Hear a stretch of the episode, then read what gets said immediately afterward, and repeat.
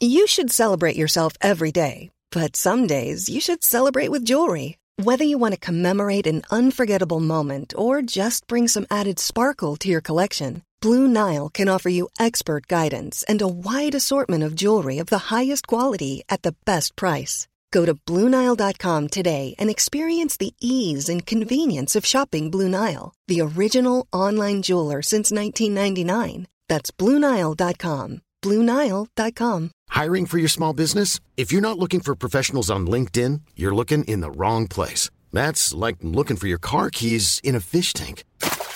LinkedIn helps you hire professionals you can't find anywhere else, even those who aren't actively searching for a new job but might be open to the perfect role. In a given month, over 70% of LinkedIn users don't even visit other leading job sites. So start looking in the right place. With LinkedIn, you can hire professionals like a professional. Post your free job on linkedin.com slash people today. Salut tout le monde eh ben, Pour une fois, on est à l'heure, hein, pile, 19h pile. Euh, ben salut, on est là, ça y est, on y est, on y est, le Super Bowl, hein, c'est dans quelques jours, mais on commence, euh, on commence doucement à y rentrer. Si vous êtes là, c'est que vous voulez nous écouter parler des Bengals et des Rams. Euh, Aujourd'hui, on va parler de la saison des deux équipes avec euh, Raphaël Masméjean. Salut Raphaël. Eh ben, salut Lucas, salut à tous. Euh, ravi d'être là effectivement pour, pour évoquer la, la, saison des deux finalistes. Et puis ravi d'être encore avec toi là. On se, on se quitte plus, Lucas. Va falloir qu'on qu ah ouais. ouvre un truc en plus hein, là parce que. Ouais, j'allais dire, ouais, j'allais dire, c'est vrai que ça fait quelques jours. On était hier, euh, vous l'avez peut-être vu, vous l'avez peut-être écouté, entendu, je sais pas, le, le live euh, Twitch, euh, podcast, YouTube, un peu partout euh, sur Tom Brady. On, on, on, était ensemble aussi pour le, pour le podcast de lundi. Pour le match, on a regardé les finales. C'est vrai que là, on, on, se voit un peu trop. On se voit un petit peu ouais. trop, mais bon. Mais bon, c'est Los Angeles bientôt, donc ça va. voilà, voilà. Et, écoute, en plus, c'est des occasions exceptionnelles, donc forcément. Euh, salut à Camille aussi, qui est derrière. Euh, vous ne le voyez pas, mais il est toujours derrière. Toujours. Heureusement qu'il est là. Hein, je vous le dis tout de suite. Salut à tous. Euh, heureusement qu'il est là. Voilà, salut Camille. Et puis à tout le monde, tous ceux qui nous écoutent. Hein, je, je, je, ne sais pas exactement qui est là, mais je vous salue tous et toutes. Voilà, je suis ravi. Eh ben, écoute, cas, je, peux, je, peux, te donner quelques noms. Noliver, eh ben, vas-y, vas-y. Bisley, Sparrow Qualquel, 75, Scognonieux, Olucci, Edakram, Darko, 1234. Bref, vous êtes déjà plutôt nombreux, un peu plus d'une centaine euh, sur le live, donc bah merci à vous. Eh ben, tant mieux, tant mieux. Merci à vous, ouais, exactement. Bah, du coup, on est deux. Hein. Alain n'est pas là, vous l'avez remarqué.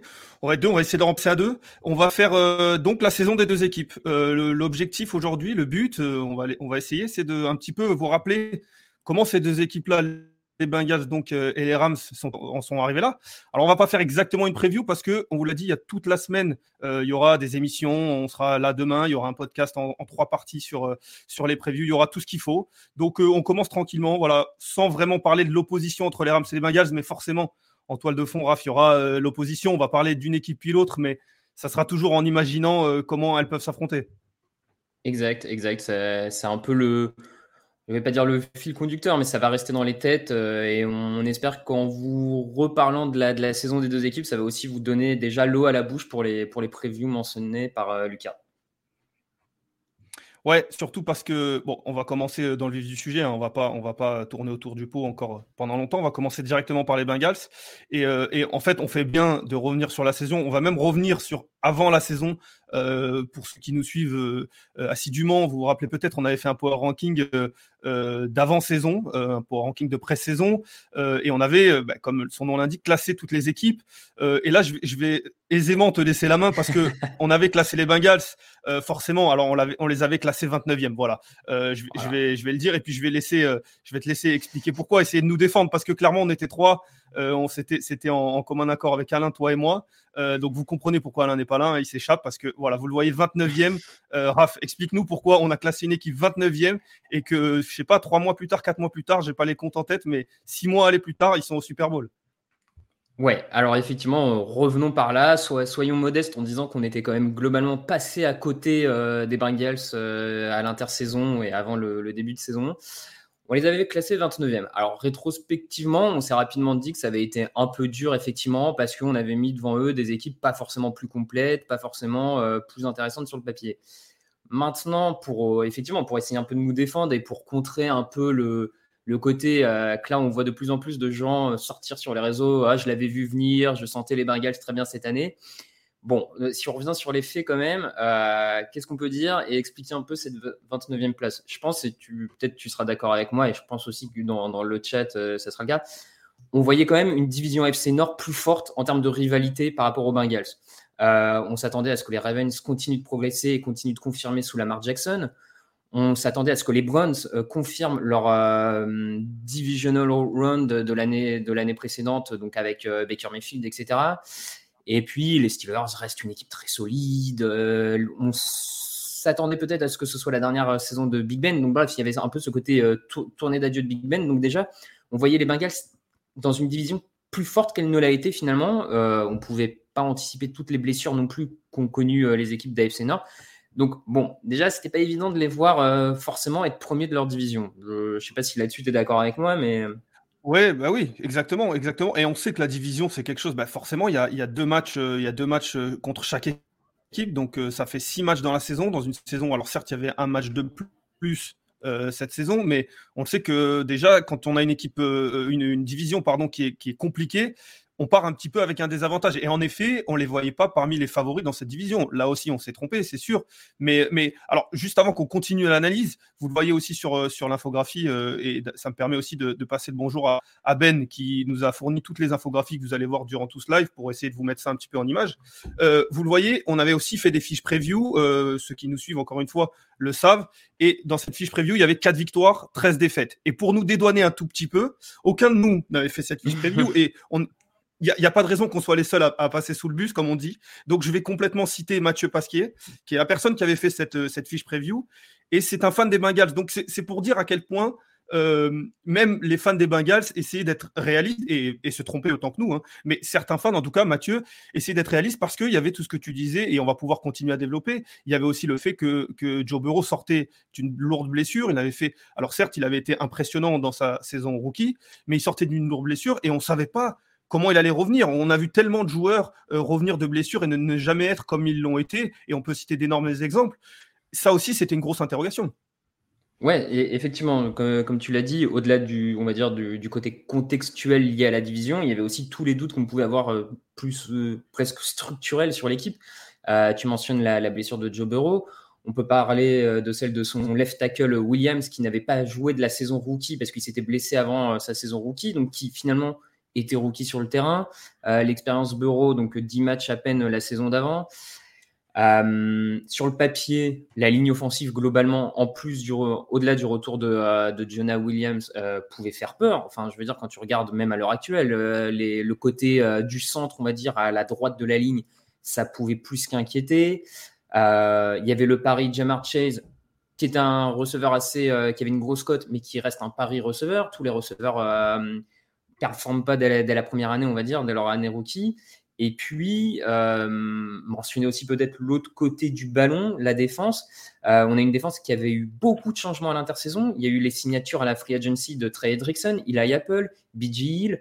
Euh, il y a eu également la signature de Mike Hilton, euh, Chidobe Azue. Donc, tu as quand même une défense qui s'est retrouvée à l'intersaison avec 4-5 titulaires, en plus des titulaires qui euh, ont alterné le bon et le moins bon hein, quand même euh, dans leurs anciennes équipes. On peut rappeler qu'il a Apple, c'est un choix du premier tour de New York, qui a été euh, viré, qui a rebondi chez les Saints, qui a fait une belle saison l'année d'avant. Mais bon, voilà, on, avait des joueurs, on ne savait pas trop comment se positionner vis-à-vis d'eux. C'était des, joueurs qui pouvaient ressembler à des paris. Dans le même temps, les Bengals perdaient Carl Lawson, perdaient William Jackson au poste de cornerback. Donc, quand on prend le, tout, le, global, quand on fait le, le tableau, c'est vrai que ça pouvait ressembler plus à une free agency de Paris euh, qui a porté ses fruits, et tant mieux, mais sur le papier avant la saison, difficile de dire, OK, cette défense va être dans euh, les, plus performantes de la ligue, OK, elle va aller porter jusque-là. voilà, donc, ça, fait partie aussi des éléments. Donc, et, puis, surtout, peut-être le coach. Surtout, oui, c'est ça, on va en parler. Mais pour résumer un peu ce que tu disais, c'est qu'en fait, il y avait beaucoup de points d'interrogation. Et quand on sait, on fait un power ranking, on est obligé de prendre une décision, entre guillemets, vous connaissez cet exercice propre au, sport américain, notamment au foot US, on est obligé de, de, prendre, de prendre une décision. Et quand on avait vu tous ces points d'interrogation, on est parti sur le fait que ça ne marcherait pas ou peu. Bon, en l'occurrence, on s'est trompé, mais il fallait qu'on prenne une décision. C'était beaucoup de, choses qu'on ne pouvait pas prévoir. Et puis, comme tu le dis, il y, a aussi le coach. Et en effet, comme tu le dis, une défense qui est nouvelle, des joueurs euh, rookies euh, draftés, un quarterback qui n'est pas forcément euh, encore hyper expérimenté. C'est le genre de choses, ça, qu'un coach essaye de faire progresser. Et je ne vais pas trahir en disant que on n'avait pas forcément confiance en Zach Taylor aussi en début de saison. et peut-être que cette, et on en parlera plus tard, peut-être que cette confiance, ou en tout cas cet avis a changé. Mais en début de saison, puisque c'est de ça dont on parle, on n'avait pas forcément confiance en Zach Taylor. Ouais, c'est ça, c'est ça. manque de confiance en Zach Taylor. donc après, effectivement, on aurait pu croire un peu plus au pari et les classer un peu plus haut que 29e dans notre power ranking. Mais de là, par exemple, à les classer dans les 14 premiers, ce qui correspond plus ou moins aux, places de playoff, on pourrait dire ça, les 14 premiers du power ranking, même si tu peux, euh, la répartition n'est pas forcément pile l'égalité entre FC et NFC. Ça, ça nous semblait clairement pas une équipe euh, prétendante aux playoffs dès cette saison. Bon, ils l'ont fait, ils sont allés encore plus loin que ça. Donc euh, voilà, tant, mieux pour eux, tant mieux pour nous. Mais euh, bon, je, tenais un peu à nous redéfendre. Et d'ailleurs, quand je regarde dans le chat, hein, globalement, les, gens sont, plutôt d'accord dans le sens où ils nous trouvaient peut-être un peu dur avec la 29e place, mais c'est vrai que personne ne voyait les Bengals euh, aller aussi loin en inter-saison et personne ne s'attendait à ça. C'est clairement c'est la surprise de la saison et je pense que ça, personne ne peut vraiment le contredire. Oui, je me rappelle de quand on a fait le podcast euh, lundi, Alain parlait de surprise de la semaine, voire surprise de la saison. Et, je me suis souvenu de nos discussions un petit peu en interne qui disaient qu'on est loin de la surprise de, aller de la décennie. Parce que c'est vrai que quand on voit ça, alors certes, là, ce n'est qu'un chiffre et ce n'est que nous. Mais comme tu disais, très peu de gens y pensaient euh, et très peu de gens imaginaient que cette équipe-là pouvait aller, euh, pouvait aller donc au Super Bowl. Et justement, on va parler de leur parcours jusqu'au Super Bowl. Alors, donc, il y a eu les playoffs qui sont relativement très frais dans la tête de, tout le monde. Mais on va parler d'abord de, cette saison régulière, surtout de cette saison régulière. Et euh, on, va peut-être voir le, le calendrier euh, de cette équipe. Donc, déjà, comme tu le disais, il y avait un calendrier qui n'était pas évident parce qu'il y a cette, avant la saison, encore une fois, il y a cette, il y a cette division qui implique les, les Ravens, qui implique les Steelers, qui implique aussi les Browns, parce que, comme tu le disais au début de la saison, euh, c'est quand même des, candidats euh, typiques euh, au playoff. Et, si on parle de power ranking, on les avait classés aussi relativement haut. Mais bon, voilà. Donc, il y a ce calendrier qui n'est est pas évident et, et, qui, on le voit là, finalement, ils ne sont, sont, pas, ils sont pas sortis trop mal. Je vais te passer la main parce que justement, on a décidé dans ce calendrier-là, un petit peu pour vous sortir des, des grands thèmes, des grandes lignes, des grandes dynamiques, sortir trois matchs qui ont été pour nous euh, des moments clés, des matchs clés qui, vont, qui expliquent un petit peu euh, cette, euh, ce calendrier. Et, Raft, tu as le premier. Alors, ouais, donc le, premier match forcément qu'on a décidé de retenir, comme vous pouvez voir, c'est dans semaine 7, la victoire face, face aux Ravens à Baltimore 41-17. Euh, on a voulu insister sur ce premier match parce qu'à ce moment-là, les Bengals, d'un point de vue comptable, déjà purement comptable, euh, sont à 5 victoires pour 2 défaites. Donc c'est un bon début de saison. C'est un début de saison qui leur permet de tout de suite se positionner, de pouvoir espérer les, playoffs, alors que ce n'était pas forcément attendu encore une fois. Et puis pourquoi, pourquoi on en fait un moment clé? Parce que c'est peut-être le premier match où on, sent, on perçoit, j'ai envie de dire, le, potentiel Joe Burrow. C'est plus de 400 yards euh, dans le match. C'est un match où Jamar Chase fait plus de 200 yards à la réception. C'est en plus dans une confrontation où les Ravens à l'époque n'étaient pas encore totalement dépeuplés. Euh, ils avaient déjà des blessés, mais pas encore autant qu'en fin de saison. Et ils vont les battre, à Baltimore. Donc je, pense que, que tu es d'accord avec moi sur le fait que c'est peut-être le premier match où on voit finalement les, les éléments qui vont porter les Bengals si haut cette saison. Oui, c'est exactement ça. C'est ce qu'on s'est dit. Euh, c'est vraiment le match, quand on cherchait un match qui, qui, a dit un peu à tout le monde, à tous les observateurs, ah oui, peut-être que les Bengals euh, sont là pour de vrai. Alors, c'est pas encore le match qui nous a dit ils vont aller au Super Bowl, mais c'est le match qui, qui nous a fait dire déjà peut-être qu'ils pourraient aller en playoff, en effet, parce qu'ils battent une équipe de playoff, tu l'as dit, ou une équipe qu'on imagine en playoff avec euh, Baltimore que le début de saison est pas mauvais. Vous le voyez euh, à l'écran avec, euh, bah, il y a une victoire pour commencer face à Minnesota qu'on imaginait euh, aussi pas mal. Après, il y a cette défaite face à Chicago. Voilà, c'est un calendrier, un début de, calendrier qui est pas incroyable, mais qui est pas mal, comme tu l'as dit, 5-2. Et puis il y a ce match 41-17, Joe Burrow qui est, qui est incroyable. Et puis on avait sorti ce match aussi parce que on parlait de la division. C'est aussi le symbole que dans cette saison-là, euh, les, Bengals, ils ont quand même dominé leur division. Alors, ils finissent premiers, certes, mais ils ont battu, ils battent les, Ravens deux fois, ils battent les Steelers. Alors, ils perdent deux fois contre les Browns, mais il y a ce dernier match qui est un peu, qui est un peu jeté entre guillemets. Mais c'était aussi pour ça que on voulait mettre ce match en exergue parce que ils ont dominé euh, la FC Nord. Ouais, exactement comme, comme tu le dis, il y, avait ce côté. Euh, déjà, avec ce, cette victoire contre Baltimore à Baltimore, ils marquent vraiment un coup, ne serait-ce dans leur division. Quelques semaines avant, euh, comme on peut voir sur le calendrier, ils battent déjà les Steelers. Alors on s'était dit, ok, ils battent les Steelers, mais Big Ben a l'air en, difficulté cette saison. Ça va être une longue saison pour, euh, euh, pour Pittsburgh. Attendons de voir ce qu'ils vont faire face aux deux autres favoris, face peut-être aux deux équipes qui semblaient le plus favoris dans la division. Et là, bam, ils arrivent à, Baltimore qui, qui enchaîne les playoffs, etc. Euh, et, démonstration. Donc, clairement, dans la division, ça les établit comme des vrais contenders. Eux, je pense qu'en termes de, psychologie, de caractère, ça leur montre que bah, cette saison, ils vont pouvoir essayer d'aller la chercher, cette division, parce qu'ils n'ont rien sur le papier, en tout cas pour le moment, et dans la façon dont ça se déroule dans les matchs, ils n'ont rien à, à, comment dire, à se, euh, j'allais dire à se reprocher, non, mais ils n'ont pas de, j'en perds mes mots, ils n'ont pas de, comment dire, euh, je sais pas si tu vois ce que je veux dire, mais disons ils ont. Que, disons que... Oui, oui, oui.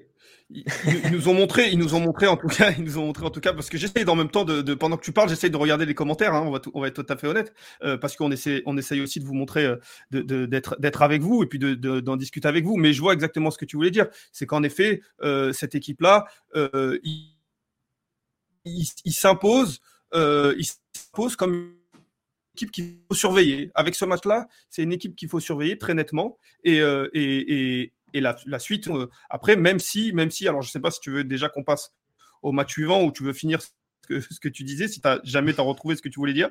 Mais, euh, mais en effet, ce match-là, c'est le premier qu'on a, qu'on a, voulu, qu'on a voulu mettre en avant. Ouais, non, mais on peut, on peut passer au second. Je pense que les, les gens ont globalement compris. Euh, d'ailleurs, dans le chat. eh ben, allez, on euh, passe au second. Dans le chat, ils le disent bien. En gros, ils, ils ont rien à perdre et ils se rendent compte qu'ils euh, peuvent aller chercher cette division et qu'ils ont finalement, ils sont pas si loin que ça des autres. Et donc, je, je pense que dans, dans, ce parcours, dans ce, dans ce chemin vers les, vers les playoffs et vers le Super Bowl, c'est c'est une des premières étapes clés, clairement.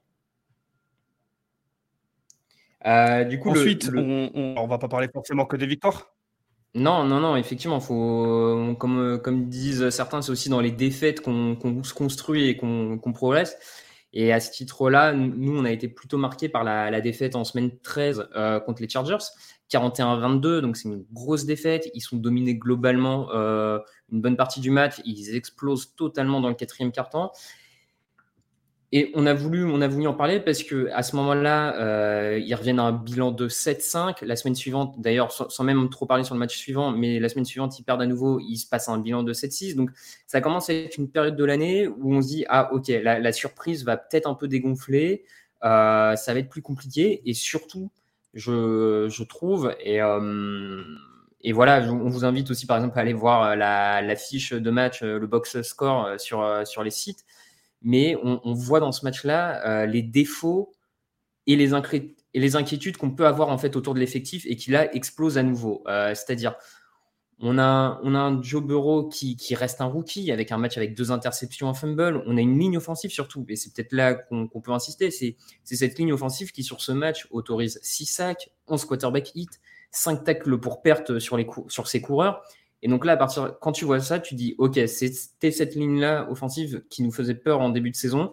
Elle le confirme dans un match face à un rival pour les playoffs. Et, euh, et on se dit à ce moment-là, comment, comment Joe Burrow et cette attaque peuvent aller au-delà de ça? Et, c'est ça, et c'est cette inquiétude-là dans ce match-là qui, qui peut-être a permis aussi aux, Bengals derrière de retravailler dessus, mais qui, sur le moment, tu dis, oh, c'est une étape importante dans, le chemin des Bengals parce que ça, montre aussi des lacunes qu'on a vues en playoff. Oui, parce que, alors, tu l'as, tu un, petit peu évoqué, on a cherché des matchs parce que c'est, un peu plus parlant, mais c'est vrai qu'on peut parler de, de moments et, on a un peu débattu sur euh, lequel moment entre celui de San Francisco et celui des Chargers. Mais en fait, on est tombé d'accord pour dire que les deux euh, exprimaient la même chose pour nous. C'est que c'était là vraiment le moment de bascule, de dire est-ce que voilà les Bengals rentrent dans le rang vraiment ou pas avec les lacunes dont tu, dont parlais? Parce que en effet, à ce moment-là, Joe Burrow, c'est l'un des, quarterbacks qui lance le plus, le d'interceptions. Euh, la ligne offensive, ça finit par être euh, la ligne qui, qui, qui, autorise le plus de sacs euh, de la ligue à la fin de la saison, avec, avec 55 sacs, je crois, autorisés sur Joe Burrow en, en, saison régulière. Et ces deux matchs-là sont sont typiquement euh, le, symbole de ça, en effet, tu l'as bien dit.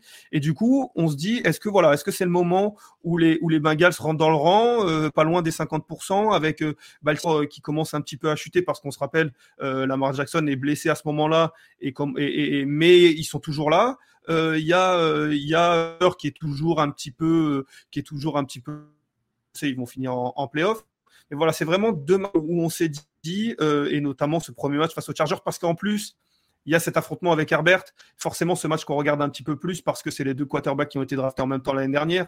C'est deux stars en devenir, deux joueurs qu'on aimerait bien voir. Et pour le coup, il y a Herbert qui domine euh, largement les Chargers, euh, qui domine pardon largement les, Bengals. Et les Chargers sont aussi en position pour aller en playoff. Donc on se dit, allez, peut-être que s'il y a une équipe pour aller en playoff, c'est peut-être les Chargers à ce moment-là parce qu'ils arrivent à être un peu plus constants euh, que les Bengals.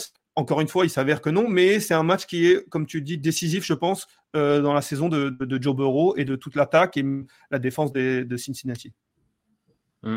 Ouais, non, c'est totalement ça. C'est peut-être même un match qui, qui, dans la défaite, permet à, Zach Taylor, à, tout le monde de, se re-questionner, de, voir que le, début de saison que la, la, course sera pas si facile que ça pour les playoffs et qu'il faut, il faut continuer sur, euh, sur la lancée, continuer sur les ajustements parce qu'ils ont une deuxième partie de saison, on va y revenir, où ils s'ajustent beaucoup en deuxième mi-temps. Et donc je pense que ce match-là euh, est peut-être la défaite, presque la défaite la plus importante pour eux pour se remettre euh, en question et ne pas être cette jeune équipe qui réussit trop vite et qui, qui flambe et qui se fait surprendre en dernière journée, on va dire ça comme ça. Oui, parce que du coup, dans, la foulée, vous le voyez, donc il y a cette défaite à San Francisco, on en a parlé. Pour nous, c'est à peu près le, même, la même séquence. Puis ensuite, il y a cette fin de saison euh, quatre matchs, trois victoires. On l'a dit, cette, cette, défaite face à Cleveland, euh, tous les joueurs étaient en repos. Ils étaient assurés d'avoir euh, d'avoir le titre de division. Donc, on a considéré qu'on n'allait même pas la calculer. Mais il y a quand même trois belles victoires. En tout cas, trois victoires. Il y a face à Denver. Il y a ce carton, une fois de plus, face à Baltimore. Alors, on vous en a parlé un petit peu sur le match aller. Mais le match retour, c'est quasiment le même avec un Joe Burrow incroyable, des touchdowns et un Jamar Chase. Mais on voulait surtout appuyer sur ce match face à City parce qu'ensuite, l'histoire a fait un petit clin d'œil. ils se sont retrouvés en finale de conférence. Mais ce match-là en saison régulière, il a aussi dit beaucoup de choses de cette équipe. Ouais, il, dit beaucoup de choses. Alors, d'abord, euh, factuellement, on peut simplement revenir sur le fait que cette victoire en semaine 17, elle offre la division aux Bengals. À ce moment-là, ils sont officiellement qualifiés en playoff, euh, ce qui n'était plus arrivé depuis un petit moment, ce qui permet de. Déjà, rien que ça, l'impact de, prendre le titre de division, c'est forcément un match clé dans, la saison de Cincinnati. Au-delà de ça, en plus, c'est une victoire euh, obtenue face à des Chiefs qui, à ce moment-là, jouaient encore pour la première place AFC. Donc, on ne peut pas se dire, ouais, ils battent les Chiefs, mais parce que Kansas City n'avait rien à jouer. Si, Kansas City jouait pour recevoir toutes les playoffs à la maison. Et on l'a bien vu que avec, sous Mahomes, aller battre Kansas City à Kansas City, ça se fait pas vraiment. Donc, euh, c'était quand même un match à enjeu ultra important. Et dans ce match à enjeu important, les Bengals arrivent à, l'emporter. Donc déjà, factuellement, tu as, ce côté, OK, on remporte la division, on est sérieux. Donc en termes de confiance, je pense que euh, déjà, ça, met un coup de boost dans, cette saison de, Cincinnati. Et puis, comme tu le dis, vu le scénario du match, euh, dans ce match-là, en semaine 17, je rappelle, les Bengals sont menés 21 à 7, ils sont menés 28-17 à la mi-temps. Et en deuxième mi-temps, ils n'autorisent les Chiefs qu'à un seul field goal. Je ne sais pas si ça vous rappelle euh, quelque chose, mais voilà, c'est exactement ce qu'ils ont fait ce dimanche. Exactement, c'est ce qu'ils ont fait. Donc, je, pense qu'on forcément, quand, tu vois ça, ce scénario du match, ça a forcément pesé dimanche dernier dans l'esprit des Bengals à la mi-temps, au vestiaire. Enfin, je ne peux pas croire que ça n'ait pas pesé, que Zach Taylor ne leur ait pas dit ne paniquez pas, on a du retard. C'était aussi le cas en semaine 17. On, a, on est allé les chercher, on est allé faire ce qu'il fallait pour, pour l'emporter. Les gars, vous avez réussi à les limiter à 3 points en semaine 17 en deuxième mi-temps. Vous pouvez le refaire. Enfin, je pense que du coup, forcément, avec un tel scénario dans, cette finale de conférence, on est obligé de faire le parallèle avec le match de la semaine 17 et de se dire que ce match-là a été euh, fondateur dans l'état d'esprit de l'équipe pour se dire qu'en fait, ils peuvent tout faire, aller battre le champion au titre, remonter. Donc, euh, pour moi, on ne pouvait pas passer à côté de ce match, clairement. Oui, parce que, parce que tu l'as dit, euh, chaque équipe euh, et chaque joueur a un petit peu des exemples et je ne peux pas croire que, que les Bengals ne prennent pas un petit peu exemple de ce qui se passe à, Kansas City depuis quelques, depuis quelques années avec un quarterback vraiment euh, qui est le ciment de tout, une défense qui est là pour faire de bonnes choses et, et, permettre à cette attaque de, de marquer des points. C'est se passe à Kansas City. C'est ce qui leur a permis de gagner un titre, d'aller au Super Bowl à deux reprises. Et forcément, les Bengals s'inspirent de ça, je pense. Et en fait, quand ils les battent, ils se disent, bah, nous aussi, on peut le faire et on peut même parfois, euh, sur des matchs, faire mieux qu'eux. Et, euh, et, comme tu l'as dit, là, 34-31, un super match en plus, euh, avec, avec tout ce qui, tout ce qui, ce qu'on voit ensuite, le kicker, rookie, Jamar Chase qui a plus de 200 yards, qui fait la misère collée aux, Chiefs. Et d'ailleurs, ce qui a obligé les Chiefs à, à, à revoir leur défense durant cette, ce, ce, ce, cette finale de conférence. Donc, mmh. en effet, ce match-là, il est vraiment, vraiment pas, pas anodin et il est euh, une nouvelle fois fondateur de, ce que, de ce que la saison des Bengals était. Je rajoute sur ce match-là, par exemple, Cincinnati euh, limite Eric Hill à 40 yards sur, euh, sur ce match en semaine 17. Donc c'était la preuve que déjà, ils avaient trouvé en interne à ce moment-là un peu des solutions pour bloquer le, feu follet, le feu follet Kansas City, ce qu'ils ont quand même réussi à bien refaire dans, dans cette finale de conférence. Donc clairement, ça a été un match euh, hyper important pour eux. Euh, tu presque envie de te demander s'ils les, les avaient pas rencontrés en saison régulière, est-ce qu'ils se seraient pas fait piéger euh, dimanche dernier? Enfin, c'est donc bon. Je, je pense que ouais, c'est quand même hyper important pour eux, clairement, de ce match dans, et fondateur dans ce parcours jusqu'au Super Bowl. Voilà, pour nous, c'était donc ces trois matchs-là. Euh, donc, on, le rappelle pour ceux qui, arrivent, c'était donc la, victoire face à Baltimore euh, en début de saison, la défaite face aux Chargers, parce que les défaites, on l'a dit, euh, peuvent aussi être inspirantes, et donc cette victoire face à City. On va enchaîner sur. donc, on a décidé de sortir une bonne et une mauvaise surprise. Alors, on va voir si euh, on a une bonne et une mauvaise ou deux bonnes. On, verra comment on, comment on en parle. Je vais être grave. Mais vous, en tout cas, si vous avez des matchs euh, qui vous ont marqué du côté des Bengals, n'hésitez pas. S'il y a des matchs pour vous qui ont été fondateurs, qu'on a décidé d'en prendre que trois parce que sinon, vous faisait, on vous faisait les 17 matchs et on était là jusqu'au Super Bowl dimanche prochain. Donc, il fallait qu'on en fasse que trois. Et puis surtout, il y a une deuxième équipe. Mais si vous en avez, n'hésitez pas. En attendant, Raph, toi, euh, tu as dû sortir une bonne surprise ou deux, je sais pas, tu vas me dire, sur cette, sur cette saison des Bengals. Alors, effectivement, euh, côté bonne surprise, j'aurais pu parler euh, de Joe Bureau et Jamar Chase parce qu'ils ont, je pense, à peu près globalement euh, dépassé les attentes de tout le monde. Donc, ça aurait pu être la, surprise dans le sens on s'attendait à du bien, ça été encore mieux et c'est super. Mais tout a déjà été tellement dit sur les deux joueurs, sur les, deux jeunes joueurs, tout. Enfin, bon, ça en est presque, euh, je vais dire, pas répétitif, mais voilà, je, voulais plutôt axer sur un autre joueur qui a été vraiment important cette saison chez les, chez les Bengals. Et de l'autre côté du terrain, euh, pour moi, donc c'est la bonne surprise de la saison, c'est vraiment Trey Hendrickson. Euh, en plus, pour être franc, c'est un, un mea culpa un peu personnel parce que je l'avais mis dans nos émissions de jugement de la free agency. Je l'avais mis dans les potentiels flops de la free agency. Euh, donc voilà, petite, euh, petit mais pas clairement de mon côté. Mais alors, Fredrickson, cette saison, pour rappeler quand même, hein, c'est 14 sacs, 12, 12, plaquages pour perte, 3 fumbles forcés et un certain nombre d'actions clutch euh, dont tous les fans, tous les fans ont, ont, en tête, assurément. alors, pourquoi c'est la bonne surprise? Parce que comme je le disais, finalement, à la Free Agency, il arrive pour remplacer Carl Lawson. Euh, Carl Lawson qui est envoyé chez les Jets à ce moment-là, euh, qui est un joueur assez apprécié des fans, euh, qui était vu comme un jeune joueur à fort potentiel. Donc, euh, Edrickson, il arrive avec cette responsabilité de devenir le, defensive end numéro 1 et il va répondre à toutes les attentes. Et je trouve ça vraiment que c'est une bonne surprise parce que faut, faut rappeler un peu d'où il revient. Euh, Hendrickson, avant, il était chez les Saints. Euh, il fait deux premières saisons plutôt discrètes. Alors, il y en a une où il est blessé, mais bon, globalement, euh, c'est assez discret ce qu'il fait, à, New Orleans. Et en fait, il explose lors de sa quatrième année avec 13,5 sacs en saison. Jusqu'alors, son, son meilleur total, c'était 4,5 sacs sur une saison.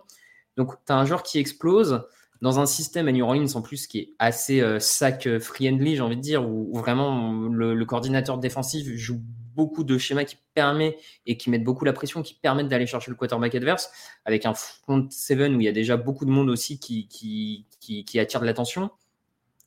Donc, euh, Hendrickson, il fait cette 13 sacs et demi en plus euh, sur sa dernière année de contrat.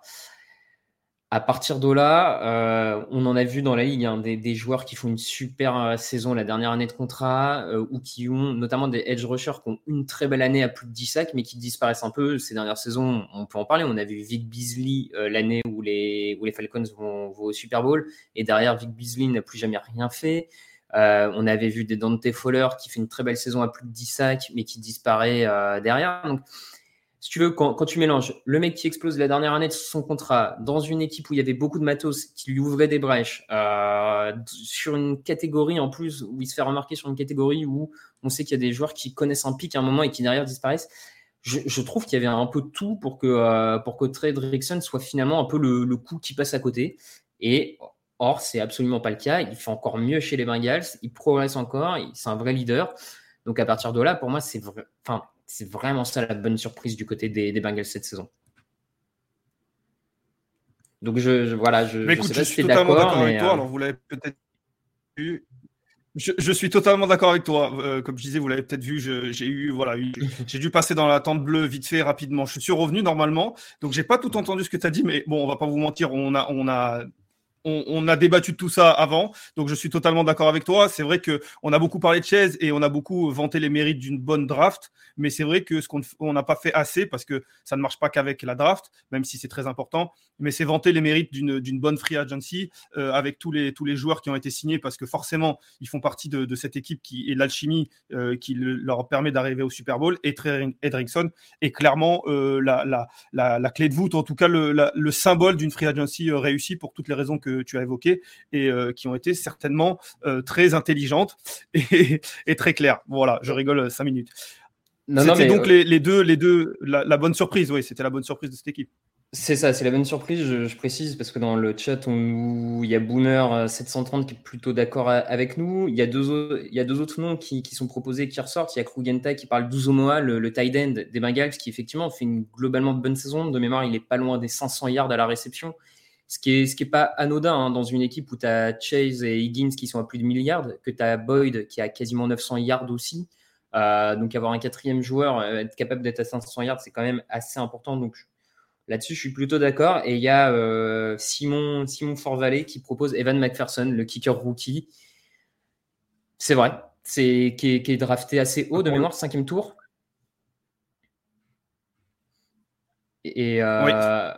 Bon, voilà, qui est drafté au cinquième tour et qui, pour le coup, enchaîne. Pour le coup, un,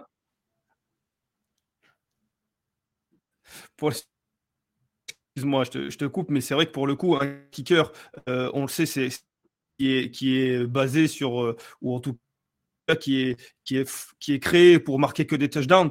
Euh, ne, en tout cas, n'aurait pas besoin d'un kicker euh, incroyable, mais on le sait, toutes les très bonnes équipes qui ont fini championnes, on se rappelle souvent euh, des kickers, on se rappelle des, des, des, kickers, on se rappelle même euh, de, de, Butner, qui est le, kicker des, des, Chiefs, et pour le coup, McPherson, il fait des, il fait des plays incroyables, il est à 12 sur Euh,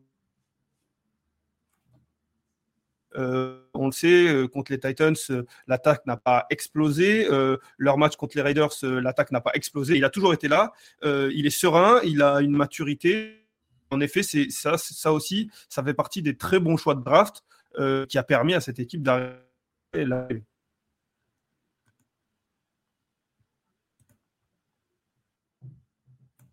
Ah, je crois qu'on a un petit souci de, connexion avec Lucas pour rien vous cacher. Euh, ah, ben je crois qu'on a perdu Lucas. Camille, est-ce que tu peux me confirmer qu'on a perdu Lucas? Ouais, ouais, bon, bah écoutez, désolé. Alors, du coup, on voulait enchaîner après cette euh, bonne surprise côté, euh, côté Bengals. On voulait vous parler de la mauvaise surprise ou le flop, on pourrait dire, de la saison. Et en fait, pour, tout vous dire, on, on, y a réfléchi avec Lucas. On s'est fait une petite conférence de rédaction avant, avant émission. Et on trouve qu'il n'y a pas de mauvaise surprise en fait chez les, chez les Bengals cette saison. Euh, parce que c'est une équipe, tout simplement, on ne voulait pas mettre un nom, un joueur, une escouade pour rien. C'est une équipe qui a surperformé à peu près partout, à tous les niveaux. Alors bien sûr, on aurait pu mentionner la ligne offensive. Mais entre nous, objectivement, la ligne offensive, personne ne s'attendait à rien de cette ligne offensive. Donc, est-ce qu'on peut vraiment dire que c'est une mauvaise surprise? Est-ce qu'on peut dire qu'elle déçoit? On n'en est pas convaincu. Euh, encore une fois, parce qu'on n'en attendait rien. Donc à partir de là, on ne voulait pas faire du, forcing à dire il y a eu un raté pour un raté, parce que vraiment, on pense que tout a été globalement réussi chez les, chez les Bengals cette saison et que ça serait dur en fait de, de nommer quelqu'un comme une mauvaise surprise. On voit pas tellement de déception. Donc c'est pour ça que ça va rester une, une catégorie vide pour Cincinnati. Parce que, euh, parce que voilà. Ah, je crois qu'on a retrouvé Lucas. ouais, je, voulais, je voulais voir un petit peu comment tu te débrouillais tout seul. Euh, je te fais, des, je fais des, petites, euh, des petites vannes comme ça. Je suis de retour normalement. Alors oui, on a décidé de mettre cette catégorie, cette catégorie blanche. Maintenant, pour être tout à fait honnête, moi, alors, on, s'est partagé les deux équipes. Et donc, c'est Raph, c'est toi qui as le lead, comme on dit, sur cette équipe-là. C'est toi qui décides, c'est toi qui as le final cut. et donc, en effet, cette catégorie restera blanche. Mais c'est vrai que moi, la ligne offensive, tout de même, elle reste quand même quelque chose. Euh, ça peut pas être une mauvaise surprise, c'est vrai, parce qu'on on attendait, on n'en attendait rien. Donc, on, comme tu le dis, on peut pas euh, taper sur quelque chose qu'on attendait déjà de mauvais. Mais ça reste quand même une grosse faille. Euh, et ça aussi, très fort. Mais ils prennent encore plus de que que, l'an dernier. Je crois que l'année dernière, ils sont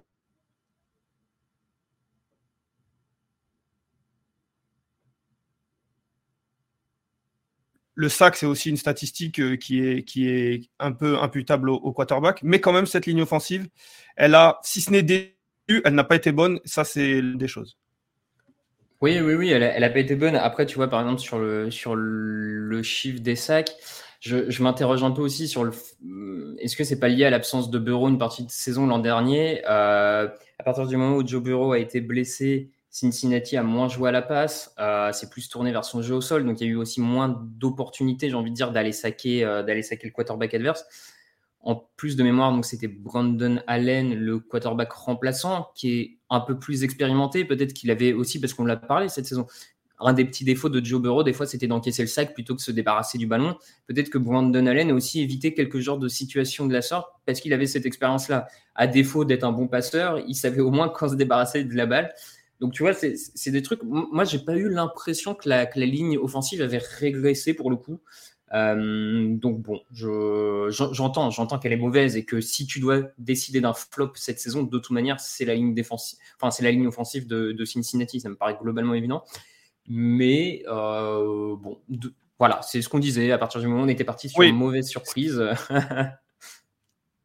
Exactement, c'est vrai, c'est vrai. La, le, pourtant, si on avait dû faire flop, on aurait dit la, ligne offensive. Mais c'est vrai que là, on parle de mauvaise surprise. Et pour une équipe qu'on attend, qui était 29e au début, qui va au Super Bowl, difficile de sortir une mauvaise surprise. C'est ce qu'on s'était dit. Et on va rester sur ça. Et pour le coup, je suis d'accord. Je me, je me, permets du coup juste de, de, de donner quelques commentaires sur le chat parce que c'est les gens se moquent un peu de toi. On a bah oui. Zversky qui, qui dit Lucas, Lucas fait une bonne imitation de Mahomes au dernier match. Hashtag bug.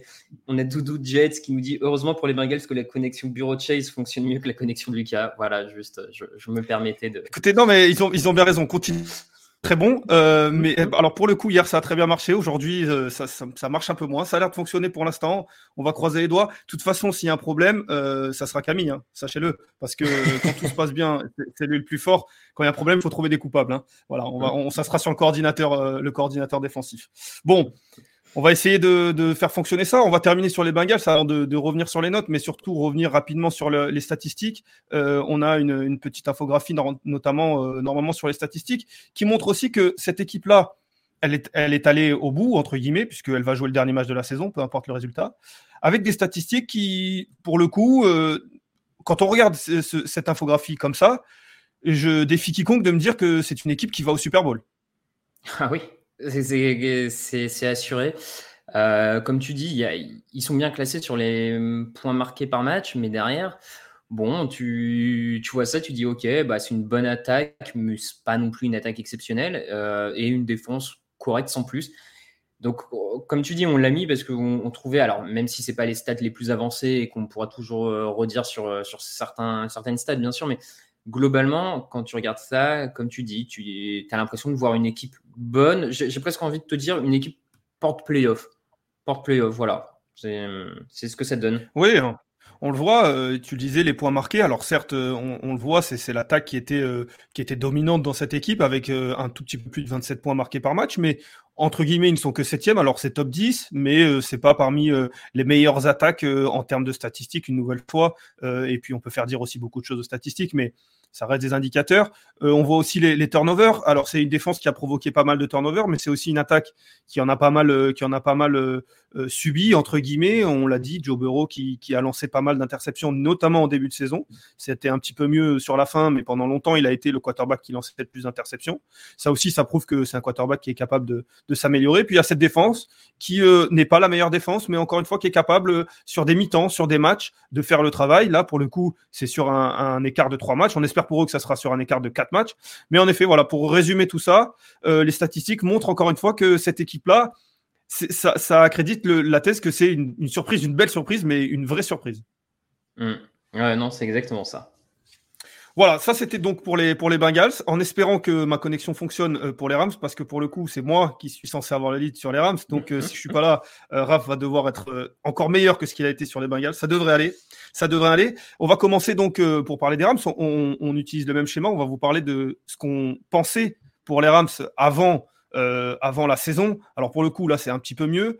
Euh, on les avait mis euh, septième de notre power ranking. pareil, on parle du power ranking d'avant-saison. là, c'est un petit peu mieux. Vous voyez la, fiche preview qui avait été faite par Marc Orfila, que, que vous pouvez lire sur, sur le site, qui les avait mis premiers en NFC West avec 13 victoires, 4 défaites. C'est l'opposé des Bengals. Mais, mais voilà, là aussi, il y avait quelques, quelques raisons, Raph. Comment, alors on était ensemble pour ce power ranking, je le rappelle pourquoi on avait décidé, euh, pourquoi il y avait Alain, toi et moi, euh, qu'est-ce qui nous avait fait les mettre septième de ce power ranking? Ce qui est, euh, juste avant que tu commences, ce qui est bien, mais qui n'est pas une équipe peut-être de Super Bowl. Ouais, ouais, je ne sais plus exactement si on les avait qualifiés d'équipe de comment dire, d'équipe Super Bowl, mais clairement, on les avait pas mis dans les premiers, mais en même temps bien classés. Je pense que tout, tout le centre d'attention, et on peut quasiment directement aller dessus, c'était euh, l'arrivée de Matthew Stafford. Voilà, c'était à la fois Matthew Stafford leur permet de grappiller des places dans le classement, mais est-ce qu'elle est suffisante pour être top 3 par rapport aux autres équipes de la ligue? C'était la question. Il y a plus ou moins répondu. Oui, il y a plus ou moins répondu. Ça, ça, te fait toujours aussi mal de, le dire, hein, toi qui pas forcément, qui était pas forcément un fan de, de, Stafford. Non, mais on rigole. Mais après, oui, Rappelons que euh, les, Rams l'an dernier, ils perdent en playoff, euh, ils perdent contre les, peut-être, euh, ils perdent leur premier match contre les Seahawks, je vais dire n'importe quoi peut-être. When you're ready to pop the question, the last thing you want to do is second guess the ring. At BlueNile.com, you can design a one-of-a-kind ring with the ease and convenience of shopping online. Choose your diamond and setting. When you find the one, you'll get it delivered right to your door. Go to Bluenile.com and use promo code LISTEN to get $50 off your purchase of $500 or more. That's code LISTEN at Bluenile.com for $50 off your purchase. Bluenile.com code LISTEN. Ryan Reynolds here from Mint Mobile. With the price of just about everything going up during inflation, we thought we'd bring our prices down. So to help us, we brought in a reverse auctioneer, which is apparently a thing. Mint Mobile unlimited premium wireless. Ready to get 30, 30, bit to get 30, bit to get 20, 20, 20, bit to get 20, 20, bit to get 15, 15, 15, 15 just 15 bucks a month. So, Give it a try at mintmobile.com/switch. slash $45 up front for 3 months plus taxes and fees. Promo rate for new customers for limited time. Unlimited more than 40 gigabytes per month slows. Full terms at mintmobile.com. Euh, ils perdent leur premier match de, de playoff, en tout cas euh, l'an dernier. Euh, ils vont pas très loin en playoff. Et puis il y a ce trade qui est quasiment, qui est quasiment désormais il y a un an jour pour jour. On a vu là il y a quelques jours que quand il a qualifié, enfin quand les Rams se sont qualifiés, c'était c'était quasiment un an jour pour jour. C'était un, beau parallèle. Mais voilà, il y a ce trade énorme qui bazarde entre guillemets, des, notamment beaucoup de choix de, de, draft et notamment des premiers tours pour récupérer un quarterback. Voilà. Et, et quand on commence la saison, on se rappelle que Brandon Staley aussi euh, qui est le coordinateur défensif, qui était l'un des architectes euh, de cette défense, euh, s'en va pour aller prendre les Chargers. Donc là aussi, il y a quelques interrogations du côté des, Rams. Sean McVay est toujours là. On connaît les énormes qualités de Sean McVay. Il y a aussi quelques défauts, entre guillemets. Donc, on les imaginait bons, voire très bons. On les imaginait pas encore aux côtés des, Chiefs, des Buccaneers. Bon, bah, toutes ces équipes-là ne sont pas au, Super Bowl et c'est cette équipe-là qui est. Mais en effet, voilà, on, les, imagine dans la meute des, des prétendants, peut-être outsiders. au moment de démarrer la saison, bien entendu. Ensuite, la saison démarre, parce que là aussi, on se rappelle que on commence la saison en imaginant que cette, cette NFC West euh, est l'une aussi des, très bonnes divisions, parce qu'on a parlé de la FC Nord, mais euh, Raph, si on peut toucher mm. un mot aussi de cette NFC West, euh, qui est à l'abord de cette saison l'une des divisions qui nous semble les plus dangereuses de la ligue. Ah bah complètement, de mémoire dans, dans ce Power Ranking d'avant-saison, on a les quatre équipes de NFC West dans les 12-13 premiers de mémoire, peut-être 15 max, mais en tout cas on les, on les a toutes à ce niveau-là bah Parce que tu as, une division avec euh, des coachs prometteurs, des quarterbacks établis, euh, des effectifs avec beaucoup de qualité en attaque, en défense. Et donc, clairement, ça semblait être la division qui pouvait le plus profiter de ce septième spot en playoff pour envoyer euh, clairement trois équipes. Et, et c'est ce qui a été fait, d'ailleurs, sans, grande surprise au final. Hein. On, on, on l'avait presque vu venir pour le coup. S'il y avait bien une division NFC capable d'envoyer un maximum d'équipes, c'était elle. Et puis, euh, trois équipes et deux équipes en finale de conférence, ça aussi, c'est un petit, euh, une petite performance. Deux équipes de la même division en finale de conférence, c'est mm. pas mal. Il y a ensuite donc le, ce calendrier qu'on va, qu'on va certainement voir. Et encore une fois, on va, on va récupérer euh, trois matchs dans, ce, dans ce calendrier qui sont pour nous des grands moments de, de, cette saison. On a décidé de prendre le, le premier match, c'est forcément cette réception de Tampa Bay. parce que Tampa Bay, à ce moment-là, euh, et champions en titre. Euh, ils le sont toujours d'ailleurs. Ils ont gagné leurs deux premiers matchs. Ils sont toujours aussi impressionnants. Tom Brady semble avoir même euh, être meilleur encore dans cette attaque que, que, l'année dernière. Et puis, il y a cette belle victoire, 34-24, surtout un, gros match de, de, Matthew Stafford. Je me suis noté 343 yards de, de, Matthew Stafford, ce qui va notamment on va dire, euh, récompenser un très bon début de saison parce que on parle de ce match-là, mais euh, les Rams commencent euh, sept victoires, une défaite sur les huit premiers matchs. Ça valide déjà, dès le troisième match, comme on le disait, ce trade avec un, avec un, Matthew Stafford qui est très bon et, cette équipe qui fait déjà tomber le, champion en titre. Ouais, ouais, complètement. Ça, fait gonfler la cote des comment dire, ça fait gonfler la cote des Rams pour aller loin cette saison, ce, ce, début de saison et cette victoire face aux Passant tant de Bay en plus dans un match qu'ils dominent vraiment largement. Pour le coup, ils se font pas particulièrement peur. J'avais trouvé, je, trouvais que dans ce match, ils avaient vraiment la main mise dessus. Euh, et, comme tu dis, c'est c'est la validation de la stratégie de Les Need euh, autour de la free agency. C'est la validation du, en tout cas, ou l'impression que cette attaque portée par Matthew Stafford peut aller plus loin que ce qu'elle ne l'était sous Jared Goff. Et on savait que Jared Goff était le, plafond de verre, la limite euh, offensive euh, des Rams. Et là, tout, tout, semble exploser parce que Matthew Stafford est là. Euh, il, fait déjà briller Cooper Cup comme jamais. Robert Woods est très bien utilisé. Donc clairement, c'est le, le, match important à ce niveau-là. Et même défensivement, je trouve que ça vient balayer quelques craintes qu'on qu'on pouvait avoir avec le départ de Brandon Staley parce que défensivement, ça se tient. Ça se tient face au champion au titre, ça se tient face à Tom Brady. Euh, c'est un match solide de leur part à ce niveau-là. Donc, quand au sortir de ce match-là, clairement, il est difficile de se dire que les Rams ne sont pas prétendants au Super Bowl, clairement. Oui, clairement, voilà, c'est le, le match qui, qui, les fait passer de, comme on disait, peut-être outsider à, à, parmi les prétendants, en effet, parce qu'en plus, tu parles de cette défense, on le sait, avoir une défense qui tient euh, année après année, c'est un petit peu plus compliqué que l'attaque. Euh, c'est souvent ce qu'on dit, euh, d'avoir gardé cette, cette, assise défensive, c'est pas toujours évident, et notamment quand le coordinateur défensif euh, s'en va. Et pour le coup, là aussi, ça, ça a montré que, que cette défense-là, avec toujours les, les, très bons joueurs qu'il y a, Donald, Jan Ramsey, voilà, on le, on, on va pas encore tous les citer, mais, mais, mais ça, ça, prouve que cette défense sera encore là pour, pour poser des problèmes. Et, c'est ce qu'ils ce qu'ils ont fait, notamment euh, face à Tampa Bay, encore une fois, euh, même s'ils se sont fait revenir, mais, mais lors de, des playoffs. On parlait des, Chiefs et des Bengals. Ce match face aux Buccaneers, ça prouve aussi aux Rams qu'ils sont capables de battre le champion en titre. Et ça peut, être, ça peut déclencher un, peut-être une barrière psychologique, lever une barrière psychologique euh, pour cette équipe-là, notamment quand on voit qu'après, ils les battent, ils les battent en, demi-finale de conférence. Mmh. Ah ouais, c'est exactement ça.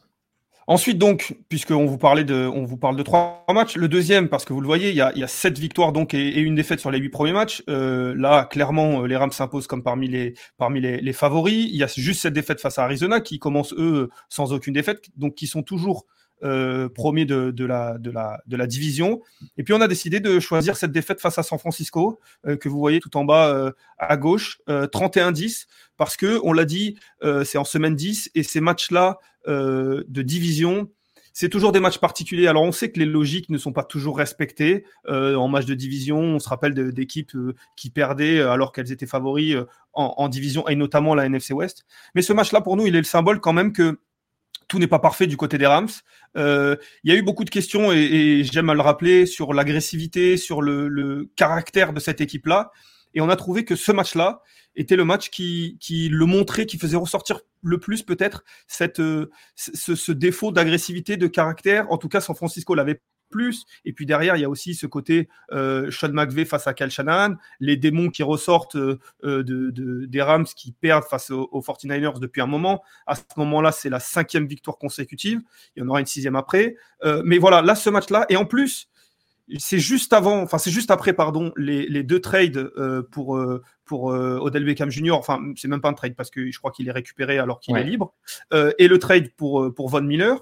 Donc là, on se dit, il y a encore une fois, tu parlais du general manager, il y a une stratégie qui est très claire, c'est le all-in, c'est ce qu'ils avaient mis sur leur Twitter notamment, et c'est peut-être la stratégie la mieux pour, pour définir ça. Et pour l'instant, ça ne paye pas parce que Odell Beckham est encore un peu en dedans, Von Miller est un petit peu discret. Alors c'est, je crois que c'est leur premier match à tous les deux.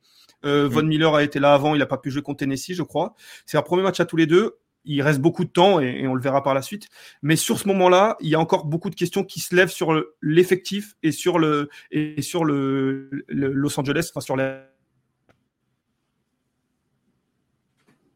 Ouais, ouais, ouais. y a, comme tu dis, il y, avait des questions à ce moment-là. Euh, bah, je ne vais pas redire tout ce que tu as dit parce que tu as, globalement bien, bien résumé les, inquiétudes. Les inquiétudes.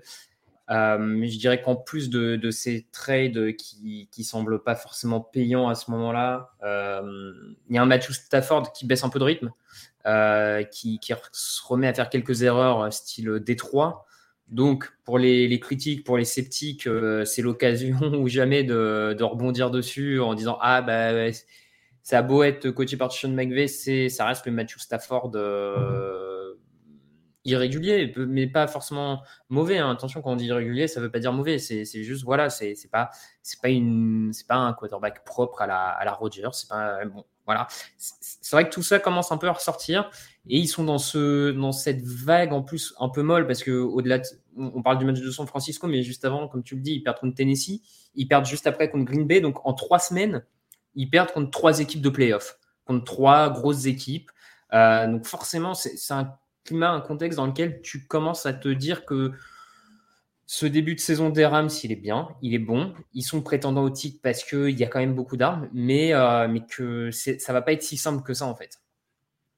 Surtout que parmi cette séquence de trois matchs, il y a la semaine au milieu. Je crois que c'est après San Francisco ou juste avant, mais c'est une semaine où on se dit euh, ils vont récupérer des blessés, ils vont pouvoir faire fonctionner euh, les nouveaux arrivants. Et en effet, dans la foulée, il y a encore une défaite et, ça, ça ne fonctionne pas. Pour le coup, et, c'est peut-être l'occasion de parler de la stratégie, même s'il y a ces défaites-là, et, je m'adresse à toi parce que je sais que tu es, plutôt un partisan, mais pour toi, la décision, en tout cas la stratégie, c'est quand même la bonne, euh, et ça va être difficile pour toi de dire l'inverse, puisque maintenant ils sont au Super Bowl, mais de, tout tenter, euh, quitte à mettre en danger son futur, entre guillemets, mais de tout tenter pour prendre un quarterback, de tout tenter pour aller chercher un, linebacker vétéran, un vétéran, pour aller chercher un receveur qui n'est pas forcément en odeur de sainteté et pour, sur lequel il y a beaucoup de questions, notamment mentales. C'est quand même une bonne stratégie parce qu'il faut tout tenter pour le coup.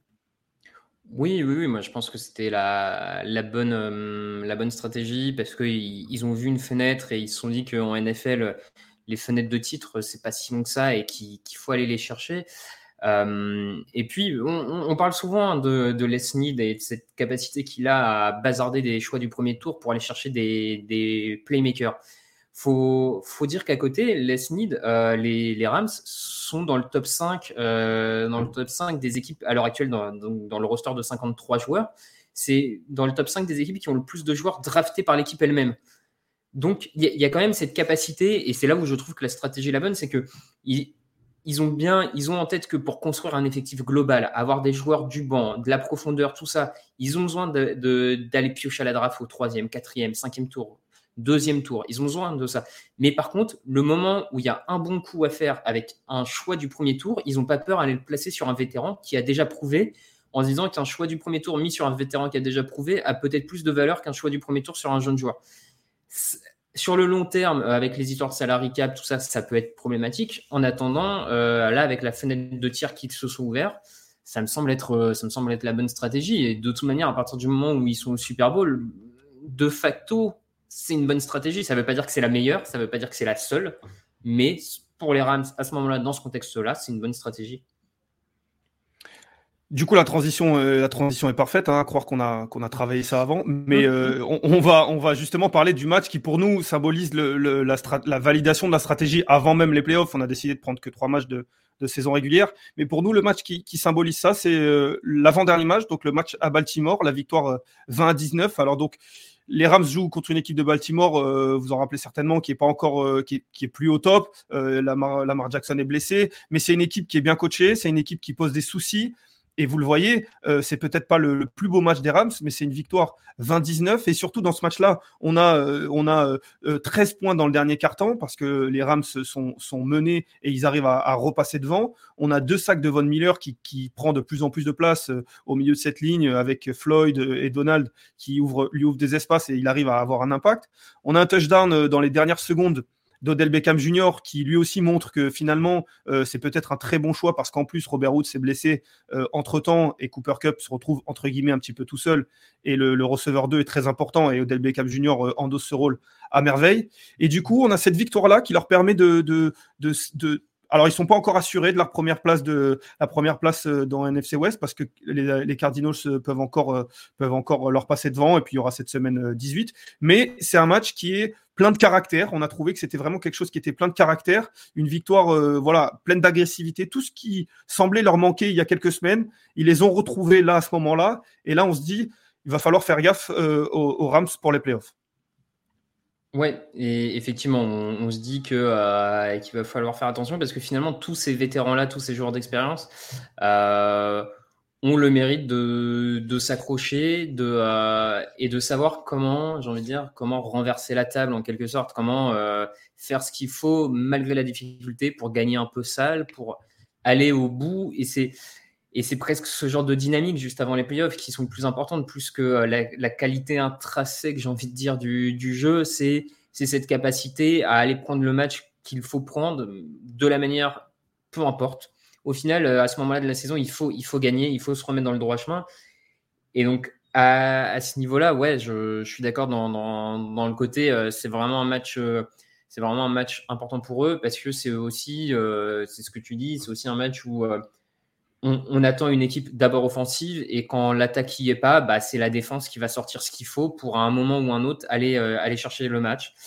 Et, c'est un peu ce qu'on a vu. Euh, bon, je ne sais pas là si c'est ce qu'on a vu face à San Francisco, c'est peut-être plus à, comment dire à, contredire. Ouais. mais il y a eu un peu plus d'attaques face à San Francisco qu'il n'y en avait eu face à Baltimore. Mais en tout cas, je, trouve que ce côté, la défense est capable de, reprendre le, destin en main de l'équipe euh, important. Et je trouve qu'il a été vu à ce moment-là et il s'est confirmé.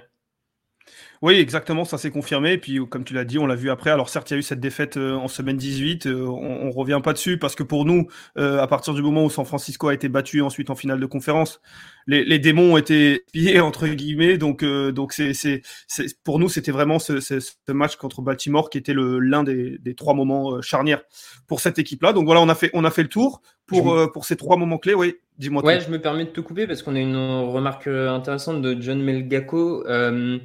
Oui, qui, lui revient un peu sur ce que Les donc le manager général, on le rappelle, des, Rams a fait. Et lui dit ce qui est quand même impressionnant avec les Rams, c'est qu'on pensait déjà en 2019, lors du Super Bowl contre les Patriots et la défaite, que finalement les Rams avaient laissé passer leur chance de gagner le Super Bowl parce que déjà à l'époque, ils avaient été agressifs en faisant venir euh, Jalen Ramsey, etc. Et donc, et je trouve qu'il a euh, plutôt raison, c'est que on pensait que cette fenêtre s'était refermée et deux ans après, ils arrivent à, à la recréer parce qu'ils reprennent des risques à nouveau. Donc, euh, je, le rejoins totalement quand il dit que c'est peut-être ça qui est le plus impressionnant, c'est qu'ils ont pris un cap, un pari, un parti pris, ils s'y tiennent et qu'ils savent bien le faire en tout cas. Oui, pour, prendre un parallèle avec euh, ce qui peut se passer sur le terrain, c'est un style euh, agressif. C'est quelque chose, euh, ils, voilà, ils vont tenter des choses et on sait quand on est agressif en attaque notamment ou en défense, ben, on peut prendre on peut prendre le contre-coup, mais aussi on peut réussir ce qui ce qui parfois peut faire la différence. Et là, c'est vrai que l'agressivité, comme tu l'as dit, du front office, peut-être euh, bah, fait passer euh, le fait qu'ils ont loupé leur première fenêtre en passant à une deuxième fenêtre. Et c'est vrai que je vous rejoins sur ça, c'est que c'est plutôt, euh, c'est plutôt vrai. Est-ce que tu as d'autres d'autres remarques aussi intelligentes que ça ou, on passe à la bonne et, Oui, oui bah, nos, nos, auditeurs disent toujours plein de choses intelligentes de toute manière. Ou, enfin, nos plus que nous, parce qu'on est, on est ouais, sans, sans, aucun doute, on est sur Twitch, donc je sais même pas nos comment quel, nos, nos, ouais, nos bah, je te laisse avec ça. Nos mmh. viewers peut-être. Non, il y a Bertrand Tapaz aussi qui fait remarquer que euh, la, fin de saison des, des, Rams a été bien gérée parce que c'est à ce moment-là qu'il faut vraiment être performant et on le voit. Et je trouve que le parallèle à faire, c'est avec les Cardinals où eux, ils démarrent très fort depuis deux saisons et s'écroulent à chaque fois. Alors que là, Los Angeles a, su avoir le coup de mou quand il fallait, j'ai presque envie de dire, et remettre le, remettre le, turbo au bon moment. Et clairement, on, le, voit, on le voit à chaque fois. Euh, Enfin, j'ai pas envie. J'ai pas envie de dire que c'est jamais la meilleure équipe euh, qui gagne à la fin, parce que c'est pas le cas, mais en tout cas, on, voit l'importance à chaque fois en playoff et en fin de saison des dynamiques qui se créent et un moment où l'équipe crée quelque chose autour d'elle qui fait qu'elle semble presque euh, dure à aller chercher. Bah, c'est l'exemple tout, frais qu'on a, c'est les Buccaneers l'année dernière. On se rappelle, ils font pas euh, mmh. la meilleure des saisons, ils font peut-être même une moins bonne saison que, cette année, saison régulière. Ils ont un coup de mou en milieu de saison, un peu à l'image des Rams, mais ils finissent très bien après leur semaine euh, de repos avec une belle dynamique, trois victoires ensuite pour arriver jusqu'au Super Bowl. C'est vrai que c'est très comparable en tout cas. Euh, et, en effet, les Rams arrivent avec une belle dynamique. Après, c'est toujours le, problème d'un Super Bowl, c'est que les deux équipes arrivent avec une belle dynamique. maintenant, il faut être, il faut être meilleur que l'équipe d'en face. On va passer donc euh, à la bonne et à la mauvaise surprise. Là, on a, on a ce qu'il faut euh, des, deux, côtés, bonne et mauvaise. Euh, ben, la bonne surprise, forcément, on en a très peu parlé parce qu'on parle beaucoup de, des trades de, Stafford, mais c'est un joueur qui était déjà là, en fait. c'est Cooper Cup.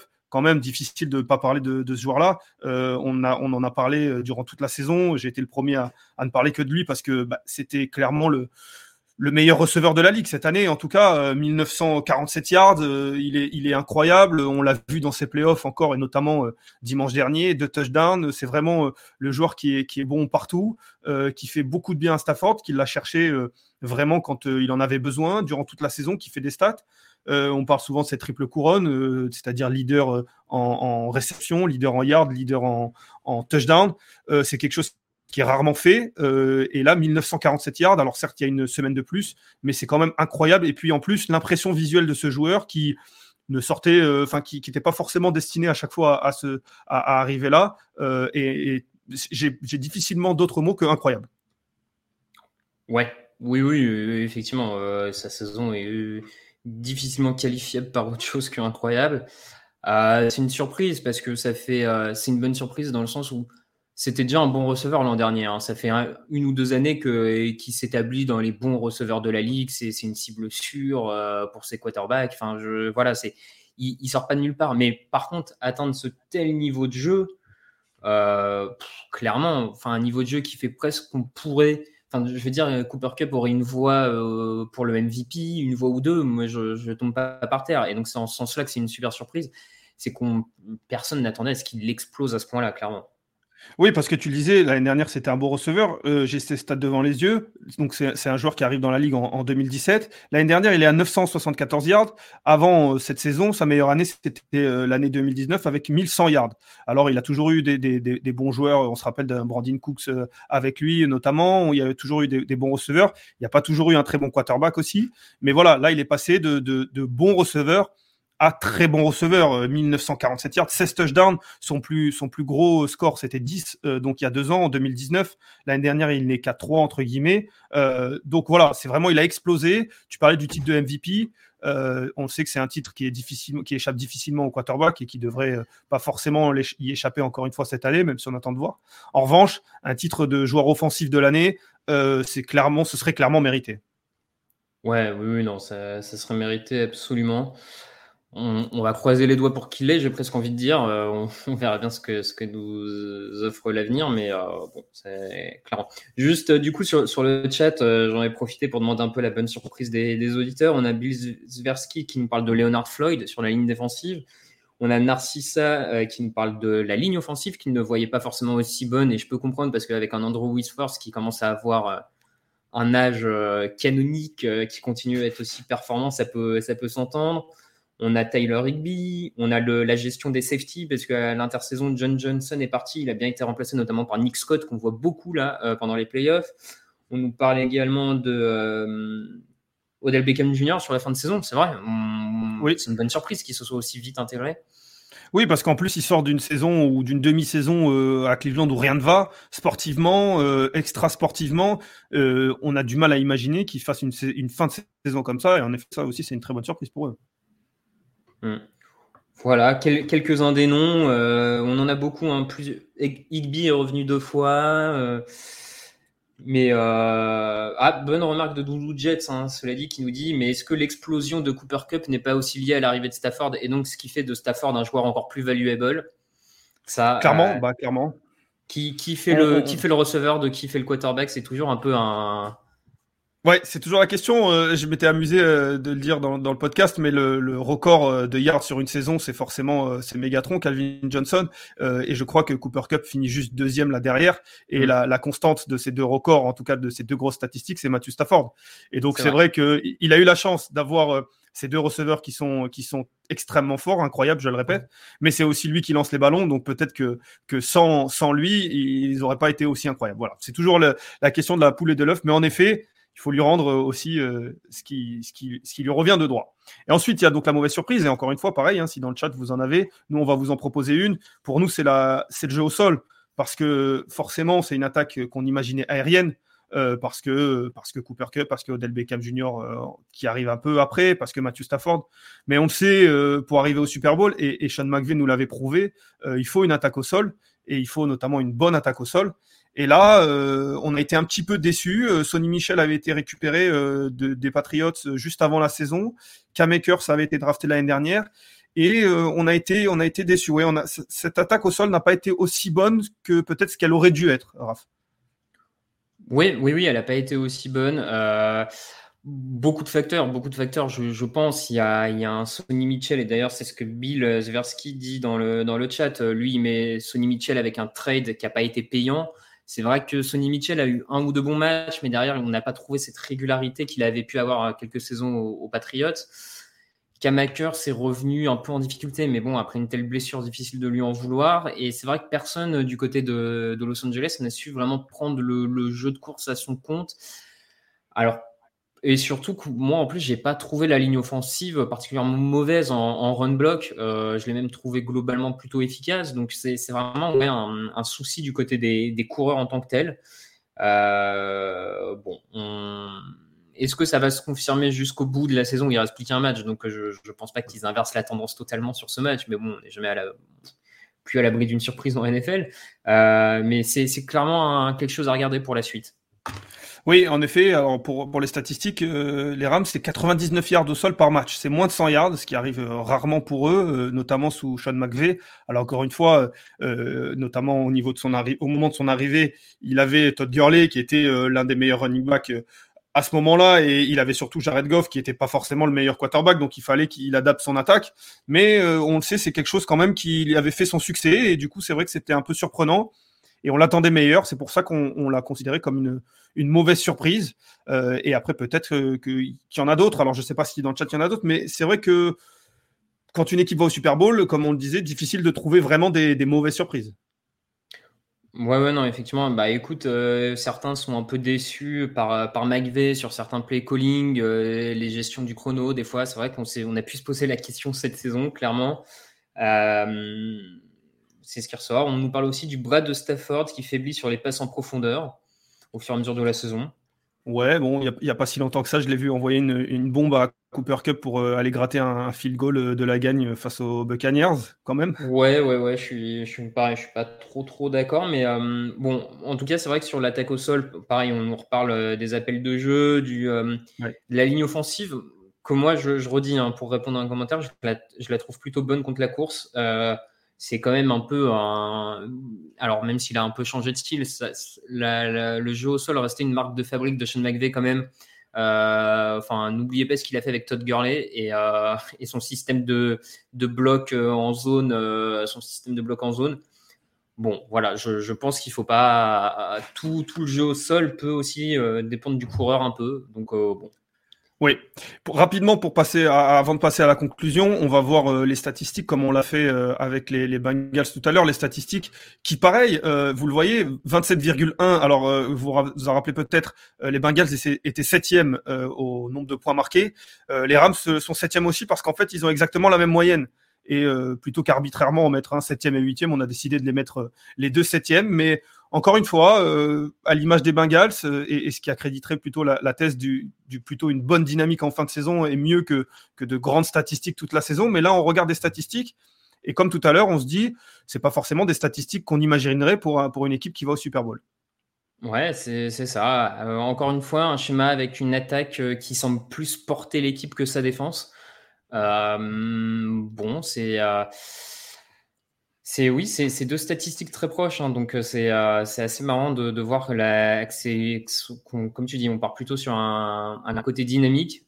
Est-ce que alors est-ce que ça commence à dire que euh, c'est plus les attaques qui amènent au Super Bowl que les défenses? On verra, on verra dimanche notamment ce qui se passe et qui fait gagner qui. Mais mais clairement, on voit qu'en tout cas en saison régulière, c'est important de mettre des points. oui, c'est important de mettre des points. Après.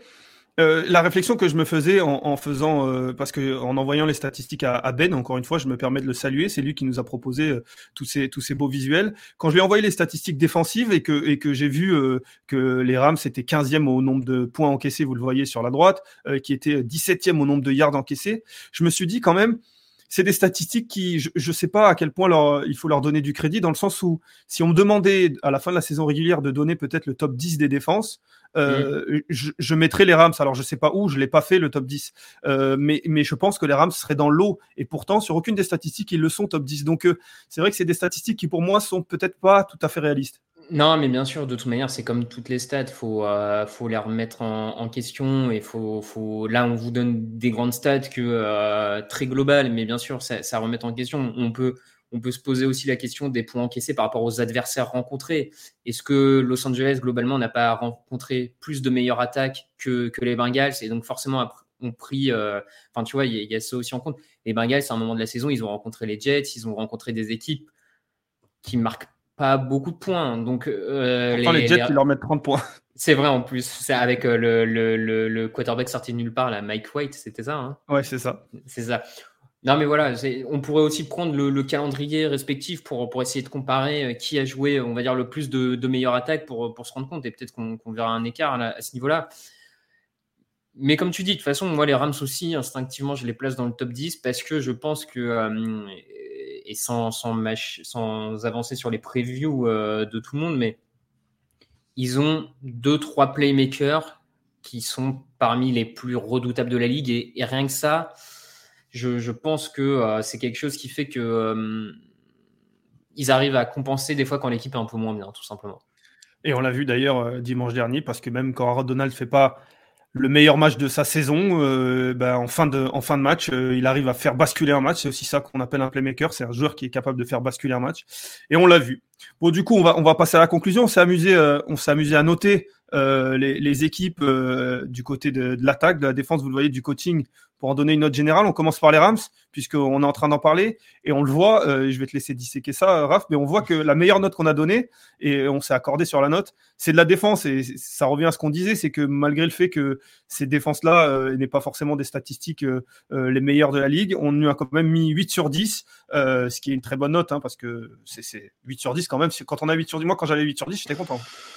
Oui, oui, on, a peut-être été, on a peut-être été un peu généreux. On n'a pas, toujours difficile de ne pas être généreux avec une équipe qui finit au Super Bowl au final. Hein. il y a toujours ce, regard un peu euh, biaisé et rétrospectif euh, sur la saison.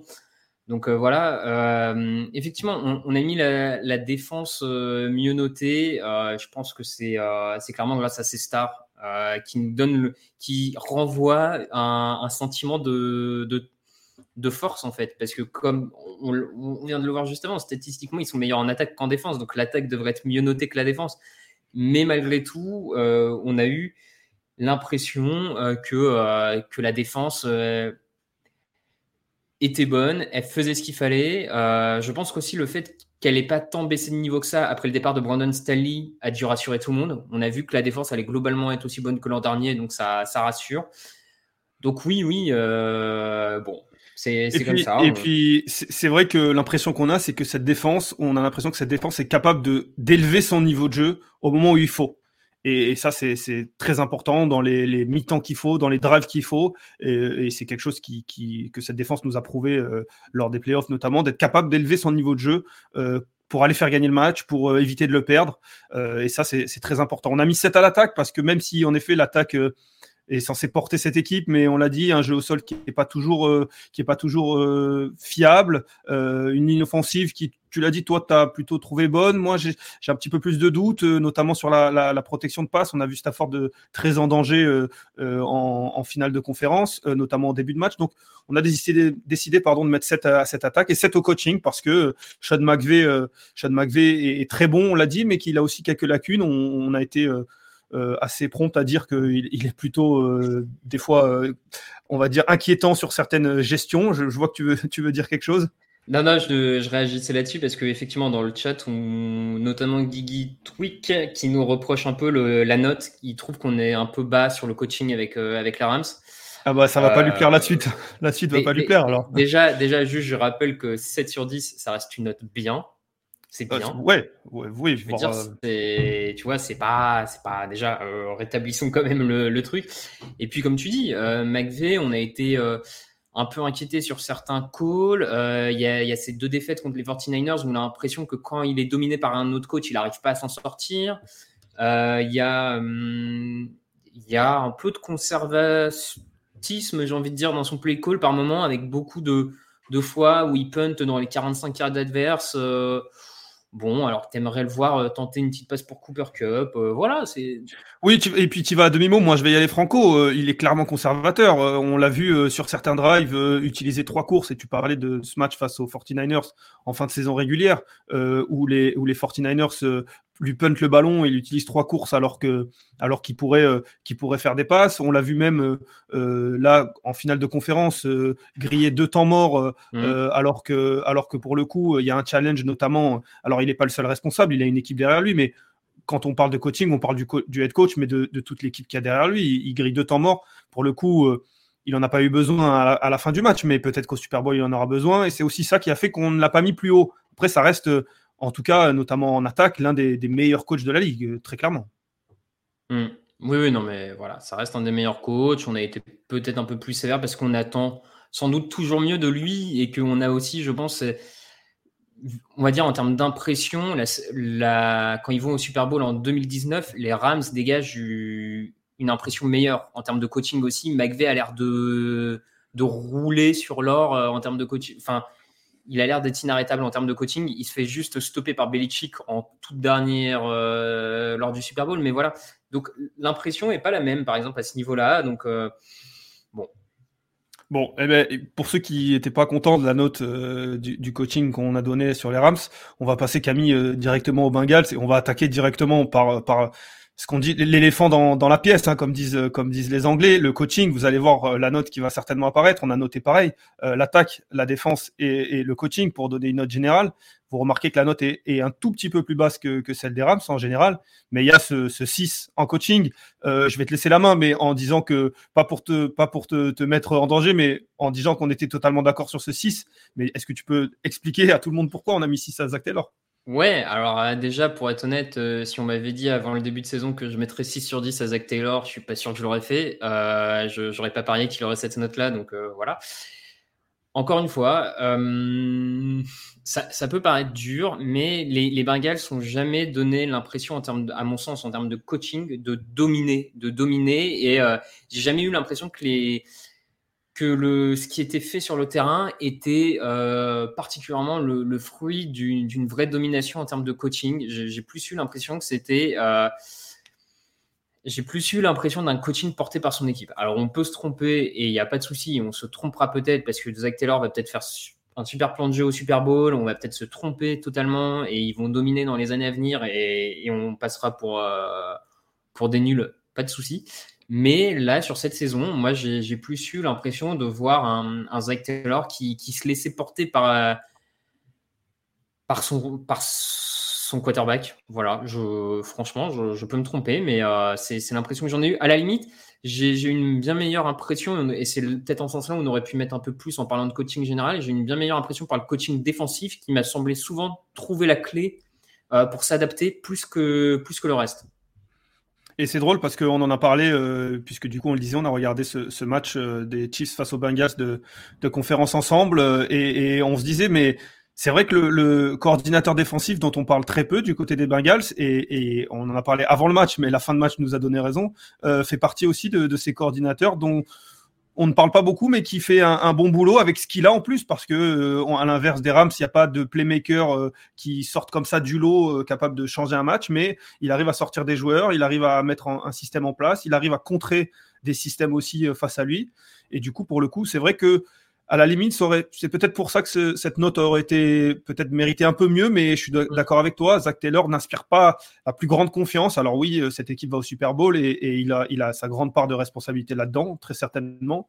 Maintenant, euh, c'est vrai que si je dois compter sur un des deux coachs, je compterai plus sur McVeigh, malgré tout ce qu'on vient de dire. Donc euh, on s'est dit, bah, tant qu'à faire, si on compare les deux, autant mettre une note un petit peu plus basse aux Bengals qu'aux Rams. C'est ça. On, ne dit pas que c'est parole d'évangile et qu'on a et qu'on a qu'on a tout bon, hein, bien sûr, mais. Mais n'hésitez pas, surtout n'hésitez pas si, vos notes en, vous prêtant au jeu euh, et, en, vous demandant combien combien vous aurez mis. En tout cas, on a mis 6 sur 10, on a mis 7 sur 10 à la défense parce que on l'a dit, elle a été euh, elle a été surprenante et puis on a mis un, un 8 sur 10 à cette attaque parce que à l'image de la défense des Rams, on, a l'impression que c'est ce secteur qui porte les Bengals.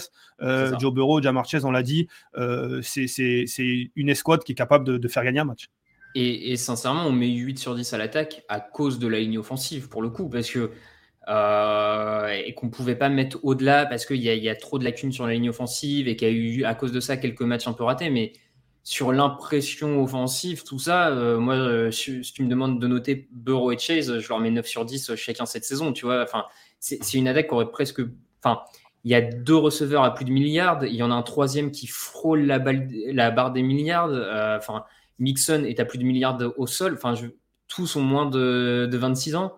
Bon, voilà, c'est une équipe qui, qui offensivement pouvait, euh, pouvait, euh, pouvait aller plus loin si ce n'est cette ligne offensive. Et, et comme c'est un, jeu d'équipe, on est obligé de. On peut pas aller plus haut, à mon sens, parce que la ligne offensive a été trop mauvaise cette saison. Exactement. Euh, Raph, on nous a dit faites environ 1h20. On a commencé à 19h pile. Il est 20h19. On a ah une minute pour conclure. bien entendu, je rigole. Mais voilà, tout ça pour vous dire qu'en tout cas, vous avez vu l'attaque des Bengals 8 sur 10, la défense des Rams 8 sur 10 sans anticiper les, les previews, mais c'est peut-être là que, que, le match va se, va se jouer. En tout cas, c'est les deux escouades qu'on a voulu ressortir. On aura l'occasion, en tout cas, euh, toute la semaine euh, de, de, de, reparler de ça. Euh, il y a un live demain euh, du coup, à partir de 20h, toujours sur Twitch, euh, on va parler des, du face-à-face poste par poste. Il y a aussi beaucoup de choses, sur le site. il y a des choses à dire aussi. On va essayer d'être concis aussi. Euh, il, y a, aussi beaucoup de choses sur le site, des previews écrites. il y aura un podcast en trois parties. Je ne sais pas si tu feras partie de, de, de cette team-là, Raph. Mais en tout cas, il y aura, il y aura beaucoup de choses à dire. Moi, ça a été un plaisir. J'espère que ça vous a permis déjà de rentrer un petit peu dans, ce match. On, y est encore loin, mais ça va vite approcher. Je sais pas ce que tu as pensé de, cette, euh, du coup, pas première expérience. On était là hier, mais on va dire que officiellement la première expérience Twitch. Ouais, bah écoute, c'était très sympa. Euh, au plaisir de, recommencer ça. Effectivement, comme Luc a dit, euh, on espère que ce, ce flashback des deux saisons a, donné l'eau à la bouche à tout le monde pour suivre demain les, les postes par poste il est prévenu à venir. Et je me permets parce que Bertrand Tapaz nous demande quand même notre petit prono Super Bowl. Euh, comme je ne sais pas si on aura l'occasion de, le, dire, de le faire dans d'autres contextes, euh, écoute, moi je vais commencer. Je vais dire que je vois une victoire des Rams. Eh ben, écoute, tu fais bien. Écoute, euh, Alain nous l'a demandé hier sur Twitch, euh, pareil, en, fin de en fin ah d'émission. euh, du coup, moi, je, je, vais dire les Bengals parce que hier j'avais dit les Rams et comme ça, à la fin du match, je pourrais vous dire que j'avais raison. Mmh, mmh. Voilà, messieurs dames. Ben, c'est sur ces C'est magnifique. Chose qu'on va vous quitter. Merci à Camille qui était encore une fois derrière. Merci Camille. Merci à, Ben. Je le répète. Merci à tous ceux qui nous ont aidés. Et puis on se retrouve très rapidement. Oui, dis-moi. Et, merci à ceux qui se sont abonnés. J'ai vu qu'il y a eu deux trois abonnements au cours du, live. Désolé, j'ai pas eu le temps de choper les noms, mais merci beaucoup à ceux qui sont abonnés. Et oui, on remercie Bertrand Tapaz qui nous, non Metrium qui s'est abonné pour son second mois et Dev de 35 aussi. Alors donc on remercie T euh, Dev de 35. Ils m'ont entendu, en live. Ah, ils t'ont entendu. Bon bah super. ouais, parce que des fois Camille, il nous parle, des fois Camille, il nous parle dans les oreilles, des fois il vous parle à vous. Euh, il, est, il, est, surprenant, mais c'était Camille que vous avez entendu toujours là pour euh, pour prêcher la bonne parole. Ben merci Camille, euh, merci à tous ceux qui sont abonnés. Donc c'est vrai que j'ai malheureusement pas l'habitude, mais tu as bien fait de, tu as bien fait de me m'interrompre juste avant que qu'on se quitte. Ciao tout le monde, à demain, à, à très vite quoi. Voilà. ciao. ciao. Planning for your next trip? Elevate your travel style with Quince. Quince has all the jet setting essentials you'll want for your next getaway, like European linen, premium luggage options, buttery soft Italian leather bags, and so much more. And is all priced at 50 to 80% less than similar brands.